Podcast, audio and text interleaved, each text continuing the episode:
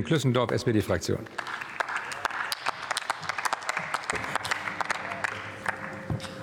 Sehr geehrter Herr Präsident, liebe Kolleginnen und Kollegen! Es ist ja das erste Mal, dass ich als Steuerpolitiker in der wirtschaftspolitischen Debatte spreche. Zwischendurch dachte ich, ich bin im aktuellen Sportstudio gelandet, aber wir sind ja doch zurück zu den Inhalten gekommen. Auch Herr Durz, wenn Sie bei den Fußballanekdoten besser aufgehoben gewesen wären.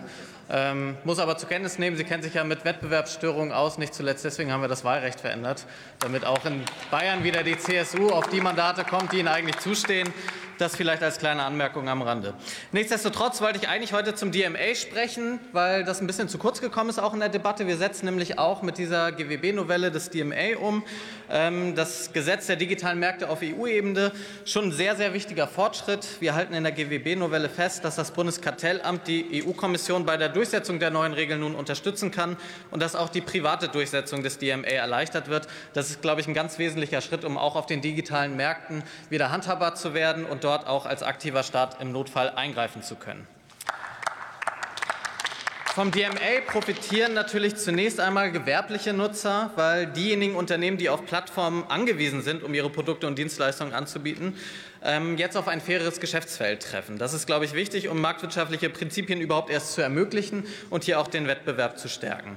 Natürlich profitieren auch Start-ups, der Minister hat es gesagt, die im Umfeld von Online-Plattformen konkurrieren und innovativ sind, ohne sich dabei an unfaire Bedingungen halten zu müssen. Auch ein wichtiger Schritt. Und nicht zuletzt natürlich die VerbraucherInnen, denn Wahl aus mehr und besserer Dienstleistungen, leichteres Wechseln von Anbietern und der direkte Zugang zu Dienstleistungen und fairen Preisen ist besonders wichtig. Und das verstehen wir auch unter Verbraucher. Verbraucherschutz. Wichtig ist dabei, der DMA ersetzt natürlich nicht unsere nationalen Regeln und Instrumente aus dem GWB, sondern ergänzt diese. Und ich glaube, das ist auch deutlich geworden. Das Kartellamt führt ja bereits Verfahren gegen digitale Plattformen auf Basis des GWBs. Und äh, das ist also eine gute nationale Umsetzung, die wir hier haben. Es ist schon viel darauf eingegangen worden, warum der mangelnde Wettbewerb tatsächlich ein Problem ist und warum wir Handlungsbedarf haben. Und das wurde ja auch schon Ludwig Erhard diverse Male zitiert. Und da es ja möglicherweise auch schon zu antizipieren war, dass das in dieser Debatte eine Rolle spielt, habe ich den Kollegen natürlich noch mal mitgebracht, weil er aus meiner Sicht häufig falsch verstanden wird. Und wer jetzt der Ampelkoalition vorwirft, dass wir die soziale Marktwirtschaft beerdigen würden mit dieser GWB-Novelle, dem möchte ich doch an so ein, zwei Zitate noch mal erinnern, die ich Ihnen mitgebracht habe. Mit Erlaubnis des Präsidenten lese ich also vor.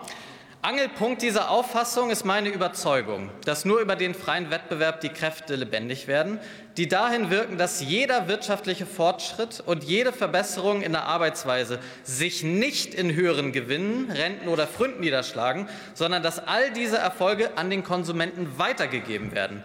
Das ist der soziale Sinn der Marktwirtschaft, dass jeder wirtschaftliche Erfolg, wo immer er entsteht, dass jeder Vorteil aus der Rationalisierung, jede Verbesserung der Arbeitsleistung dem Wohle des ganzen Volkes nutzbar gemacht wird und eine bessere Befriedigung des Konsums dient. Das ist tatsächlich ja der zentrale Punkt der Marktwirtschaft und vor allem der sozialen Marktwirtschaft, der in vielen Märkten eben nicht mehr gegeben ist, weswegen wir genau diese Eingriffsmöglichkeiten brauchen und dass nach einer Sektoruntersuchung nun nicht mehr nur ein einfacher Bericht geschrieben wird, sondern dass das Kartellamt auch in die Lage gesetzt wird, dort zu handeln, ist, glaube ich, ein ganz wichtiger Schritt, um dem Ludwig Erhard in seinem Gedanken gerecht zu werden.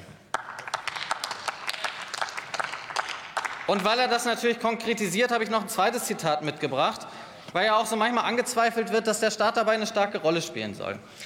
Folglich hat Ludwig Erhard gesagt, der Gesetzgeber muss also dem Problem der wirtschaftlichen Macht als einem möglichen Störungsfaktors des marktwirtschaftlichen Gleichgewichts seine besondere Aufmerksamkeit zuwenden. Der Wettbewerb und die durch ihn bedingte Leistungssteigerung und Fortschrittsförderung müssen durch staatliche Ordnungsmaßnahmen sichergestellt und gegenüber allen Störungselementen abgeschirmt werden. Ich glaube, auf dieser Basis versteht sich auch diese aktuelle GWB-Novelle, weil wir genau das nämlich sichern. Wir sichern, dass staatliche Ordnungsmaßnahmen im Notfall in Kraft treten können, um hier die Leistungssteigerung und Fortschrittsförderung im Sinne des Wettbewerbs zu stärken. Deswegen ist diese GWB-Novelle nicht nur angesagt, sondern tatsächlich erweitert das Grundgesetz der sozialen Marktwirtschaft, das, was Ludwig Erhard in seinem Buch Wohlstand für alle schon niedergeschrieben hat, weil am Ende dient die gesamte Wirtschaft doch einem Ziel, dass tatsächlich alle davon profitieren und nicht nur die großen Unternehmen, die ihre Gewinne an die Aktionäre Aktionäre weitergeben. Und das, dafür sorgen wir. Und deswegen bitte ich Sie auch um weitere positive Begleitung dieser GWB-Novelle und wünsche uns allen viel Erfolg bei der weiteren Beratung. Vielen Dank, Herr Kollege.